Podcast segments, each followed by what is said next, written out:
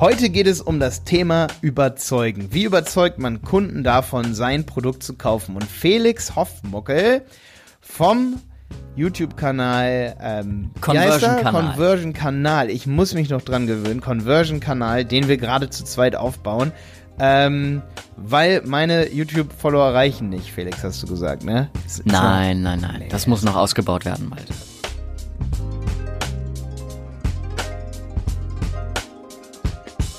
Mehr Umsatz und Kunden mit dem Performance Podcast. Ihr Podcast für automatisierte Neukundengewinnung über das Internet, verkaufspsychologische Conversion-Optimierung und Markenaufbau. Die besten wissenschaftlich fundierten Strategien für Webseiten, Online-Shops und Amazon-Listings. Nee, ich finde ich find 15.000 schon ziemlich viel eigentlich. Ist schon ziemlich stattlich, ja. Aber ähm, In dem Kann Thema vor allen Dingen so. Aber da geht Kann noch, noch was, mehr. ne? Ja, aber wir, ich bin auch echt on track. Also es sind, glaube ich, so 200 Abonnenten. aber du Monat, bist ja auch eine 300 oder so. Content-Maschine. Ja, klar. Aber momentan machen wir halt echt viele Podcasts und so, weil, Ja. weil Videos haben wir gemerkt von der Strategie her lieber weniger und dafür richtig, richtig geile Videos. Aber, aber ja, auf jeden Fall. Also wir sind echt dran. Also wir, ich möchte jetzt bald mal die 20.000 knacken.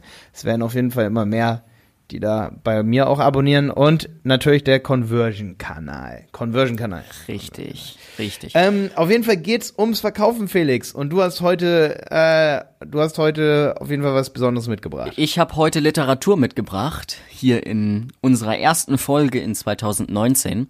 Und zwar würde ich dir heute gerne die fünf beziehungsweise es sind eigentlich sechs Prinzipien von Robert D. Cialdini aus dem Buch Die Psychologie des Überzeugens mitbringen. Was mich echt damals geflasht hat, das war eines der ersten Bücher, die ich überhaupt gelesen habe. Und die Prinzipien kann man heutzutage immer noch so gut und so effizient einsetzen, egal wo, egal offline, online etc. Die sind einfach extrem gut und die kann ich dir heute mal mitgeben. hast du du, denn hast- schon mal Du hast Tom gehört? Sawyer einfach übersprungen und so. Und Harry Potter hast du alles nicht gelesen. Das hast hab direkt ich alles Cialdini. übersprungen. Du hast direkt mit Cialdini angefangen, ne? Direkt das erste Clever. Buch Wohlstand der Nation. Ey, ohne Ja. Scheiß, Felix. Ich lese gerade The Effective Effect, äh, Executive von, von äh, Drucker, ne? Ja. Sagt dir sicherlich was, Ja. an jedem, der jetzt hört. Ähm, du hast es echt richtig gemacht, Mann. Das ist echt Ja. schön. Du hast einfach alles übersprungen. So einfach Harry Potter überspringen. Warum auch? Ich meine, warum nicht gleich auf die Rente vorbereiten, so, weißt du? Di direkt rein zu Adam Smith, direkt rein in die ne, freie Marktwirtschaft. warum Und das nicht? zweite Warum Buch, weiß ich noch damals, war von Roger Stone. Den kennen die wenigsten. Roger Stone ist Wahlkampfmanager, ganz, ganz bekannter. Unter anderem hat er Trump zum Präsidenten gemacht. Ja, ich habe Roger Stone Jetzt. schon, schon gehört, weil ich da auch viel drüber gelesen habe. Ey, übrigens, mal so ein paar Fun Facts hier so nebenbei am Rande, ähm, wo du, wo du, jetzt habe ich mal den Faden verloren, was ich sagen wollte. Felix, du bist wieder dran. Ja, ich fange einfach mal an mit Cialdini. Fangen wir einfach mal an, wenn du den Faden wieder hast. Kann, Ist ja dann was kannst komplett, du es gerne komplett menschliches, mal seinen Faden zu verlieren. Nochmal äh, einbauen.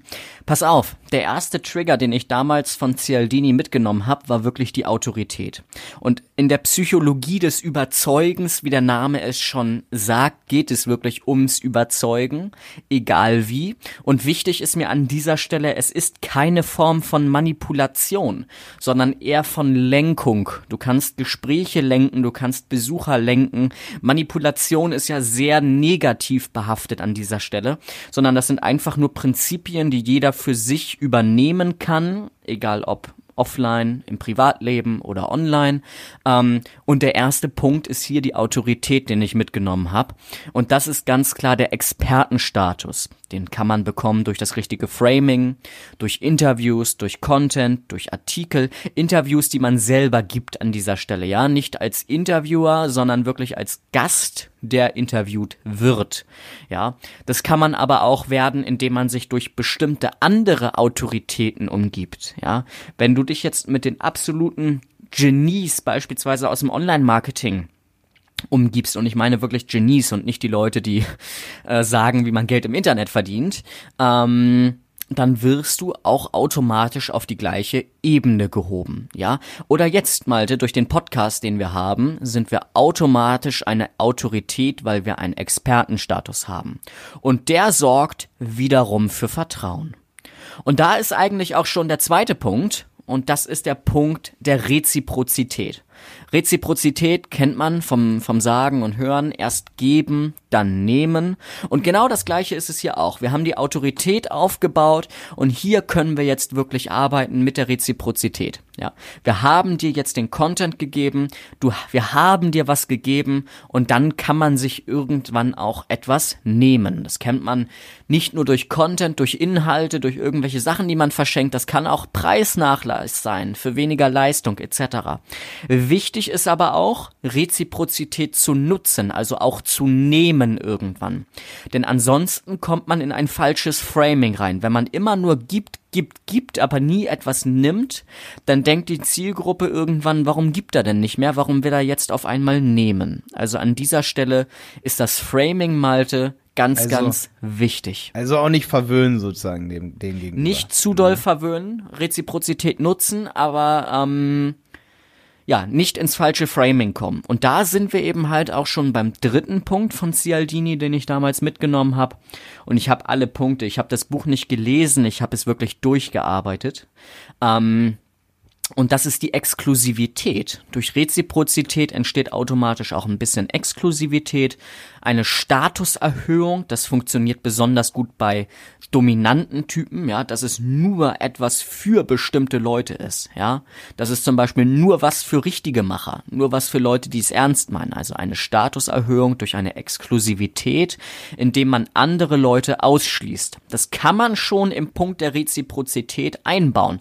Wie zum Beispiel dieser Podcast hier ist nur was für echte Macher. Alle anderen sollen den nicht hören. Hast du automatisch eine Statuserhöhung, weil du das Ganze hörst. Genau das gleiche wie beim Erfolgmagazin wo ich Senior Advisor bin mhm. im Online-Marketing. Das heißt, man muss das einfach mal so ein bisschen den, muss man einfach mal so ein bisschen so den Penner raushängen lassen und sagen so, ey, natürlich, wenn, wenn du den natürlich. Erfolg nicht willst, dann geh einfach, dann mach einfach. Genau. Dann, dann und das Erfolgmagazin okay. Ist nur für Leute, die schon erfolgreich sind oder die noch erfolgreich werden möchten. Und dadurch haben wir es dort geschafft und vor allem Julian Backhaus an dieser Stelle. Irgendwann holen wir dich auch noch hier rein, Julian, falls du das gerade hörst, für ein Interview. Ähm, und damit hat Julian es geschafft, das Erfolgmagazin als Marke aufzubauen und diese Exklusivität zu schaffen. Es gibt sogar Leute, die machen Bilder von sich und dem Magazin, posten das auf Instagram, auf Facebook. Es gibt Leute, die machen darüber YouTube-Videos, wo sie einfach das Erfolgmagazin im Hintergrund haben. Warum? Weil es exklusiv ist. Das kann aber auch durch Verknappungen entstehen, eine Exklusivität. Stell dir vor, Malte, jedes Jahr oder jeden Tag würde Rolex 10.000 Uhren herstellen. Ja, als Beispiel. Ich weiß nicht, wie viele Casio-Uhren werden am Tag hergestellt. Ja, verstehst du, was ich meine? Würde Rolex die gleiche Zahl herstellen wie Casio, wäre Rolex nicht mehr exklusiv. Mhm. Und dadurch, das kannst du natürlich künstlich machen, eine künstliche Produktverknappung oder eine echte. Ja, also eine Exklusivität schaffen. Dann gibt's okay. aber auch noch den Punkt in Cialdini der Sympathie. Mit Sympathie verkauft es sich einfach leichter. Ja, das ist einfach der Grund, warum man sowas wie wir hier gerade relativ locker geben sollten. Ähm, wir haben Folgen, da sprechen wir echt locker, wer wir sind, was wir machen, wie wir dazu gekommen sind. Ähm, haben wir im Dezember, glaube ich, eine Folge aufgenommen, ne? War das im Dezember? Bin ja, ich der Meinung. Ich versuche auch immer krampfhaft, krampf, krampfhaft locker zu sein, Felix. Ne? Und also Sympathie, locker sein ja. und Sympathie verkauft sich leichter. Aber auch Ähnlichkeit. Zum Beispiel, das kennt man aus dem Storytelling, dass man das aufbaut. Ich war in der gleichen Situation wie du. Fitnessbereich zum Beispiel, ich war genauso übergewichtig wie du. Doch mit der XY-Formel, das machen ja die meisten Gurus, habe ich es geschafft. Wenn man eine ja. Ähnlichkeit herstellt einer vergangenen Situation, baut man auch automatisch Sympathie auf. Natürlich okay. kann man auch noch Basics nehmen, ne? Bilder von übrigens, einem selbst. Ich habe übrigens gerade meine erste Folge von Wenig Zeit, viel Effekt. Entschuldigung, dass ich dich unterbreche. Ich habe gerade die erste Folge von Wenig Zeit, viel Effekt ausgetauscht zum Thema äh, sagen, wo man überhaupt angefangen hat. Weil viele sehen, sehen mich leider immer so mit den Augen, okay, es ist der YouTuber, der so bei WordPress die meisten Follower hat oder so, ne? Oder, ja. ne, so werde ich immer gesehen, ja. aber das hat mir einfach nicht geschmeckt, weil ich halt auch, ich bin halt, deswegen ähm, habe ich halt auch so viel Energie als Contentmaschine. Ich habe halt, als Kind konnte ich mich auf gar nichts konzentrieren, wurde ADHS prognostiziert. Ich bin auch der absoluten Überzeugung, dass ich das hatte, weil ich konnte mich wirklich auf gar nichts konzentrieren. Aber das ist ja eher eine Gabe. Das ist fast dann wie so eine Gabe. Also, nee, wenn du dich auf gar nichts konzentrierst, Nein, es ist, ist keine Gabe. Es ne? ist doch. Ich habe mich mit Kollega darüber unterhalten, mit Felix, ähm, als wir uns getroffen haben. Und Kollega wurde wirklich mit ADS zum Millionär. Das ist auch die Headline im Erfolgmagazin gewesen. Warum? Ganz einfach, weil er außerhalb der Norm war, außerhalb einer gewissen Range. Und dadurch hat er es geschafft, mit gewissen Durchhaltevermögen so erfolgreich zu werden, wie er es jetzt ist. Okay, okay. Das, Mit ADS war, zum also Millionär zum Beispiel, ist die Titelstory. Weißt du, was bei mir war? Ja, äh, das muss ich mir unbedingt mal angucken. Also im Erfolgsmagazin, ne? Ähm, Genau. Einfach mal Kollege. Erfolg- Erfolgsmagazin. Erfolg, Maga- Erfolg, nicht Erfolgs. Ja, aber das stimmt. Also du, du hast schon recht, dass es eine Gabe ist, aber das erkennt man ja als Kind nicht. Und ich habe Nein, niemand das ist hat halt. Guck mal, guck mal, wenn ich die ganze Zeit durch die Nachbarschaft gelaufen bin, halb nackt oder nackt und äh, habe nicht Hausaufgaben gemacht, sondern Das wollte. sind zu viele Infos, Malte. Das sind ja, äh, es war Winter. weißt du, guck, guck mal, es war Winter und ich bin nackt durch die Nachbarschaft gelaufen. Alter. Da denken die Eltern dann, so weißt du, aus dem wird nichts. So. Ja. Ne? Also so, so war das, ohne Scheiß so. Oder ich hatte irgendwie so knallgrüne Schuhe und die ganzen Kinder fanden das voll scheiße, so die anderen. Und die, und die Lehrer haben nur gesehen, wie die Kinder mich damit gemobbt haben, so weil man halt Aber im anders Endeffekt, war. Aber ich hab natürlich. mir, und im Endeffekt genau. Und das war meine du Message. wahrscheinlich, ja, im Endeffekt wurden dir wahrscheinlich auch Medikamente etc. Äh, angeboten, ne? Oder Ja, ja, genau. Ne, weiß das ich das erzähle ich alles in meiner ersten Folge jetzt von wenig Zeit, viel Effekt. Ähm, ich habe die Man Medikamente muss genommen. aber ganz klar sagen, du bist dann nicht der Angepasste gewesen, du bist derjenige gewesen, der außerhalb einer Ja. gewissen eines gewissen Framings war und heute bist du der erfolgreiche Unternehmer und der Angepasste, der damals immer Einsen geschrieben hat, ähm, sitzt heute wahrscheinlich in irgendeiner Versicherung und tippt Zahlen ab. Wenn wir realistisch und ehrlich sind, was nicht abwertend gemeint ist, auf gar keinen Fall, ähm, leben und leben lassen, ähm, nur an dieser Stelle, es ist einfach so. Ja, und wenn ich eine Sache über das gelernt habe von Kollega, dann das ADS eher eine Gabe ist. Ja, du kannst dich ja trotzdem mit gewissen Sachen also wenn ich zum Beispiel, ich habe kein ADS, ähm, aber ich kenne viele, die das haben ähm, und die können sich über einen sehr, sehr langen Zeitraum auf bestimmte Sachen eben halt konzentrieren und fokussieren, weil sie ein sehr breites Spektrum an Interessen haben. Ja, richtig. Das ist, war, ist bei mir halt auch so. Und weißt du, was ich dann irgendwann gemerkt habe? So siebte, achte, neunte Klasse habe ich gemerkt, dass die Leute ähm, nicht an mich glauben, dass sie mein Ja. Potenzial nicht sehen. Und ich habe eine Sache, war mir wichtiger als alles andere, mich selber zu verkaufen. Und Ja. viele, gerade so Künstler, so sagen so, warum sollte ich mich selber verkaufen? Ich will meine Kunst verkaufen.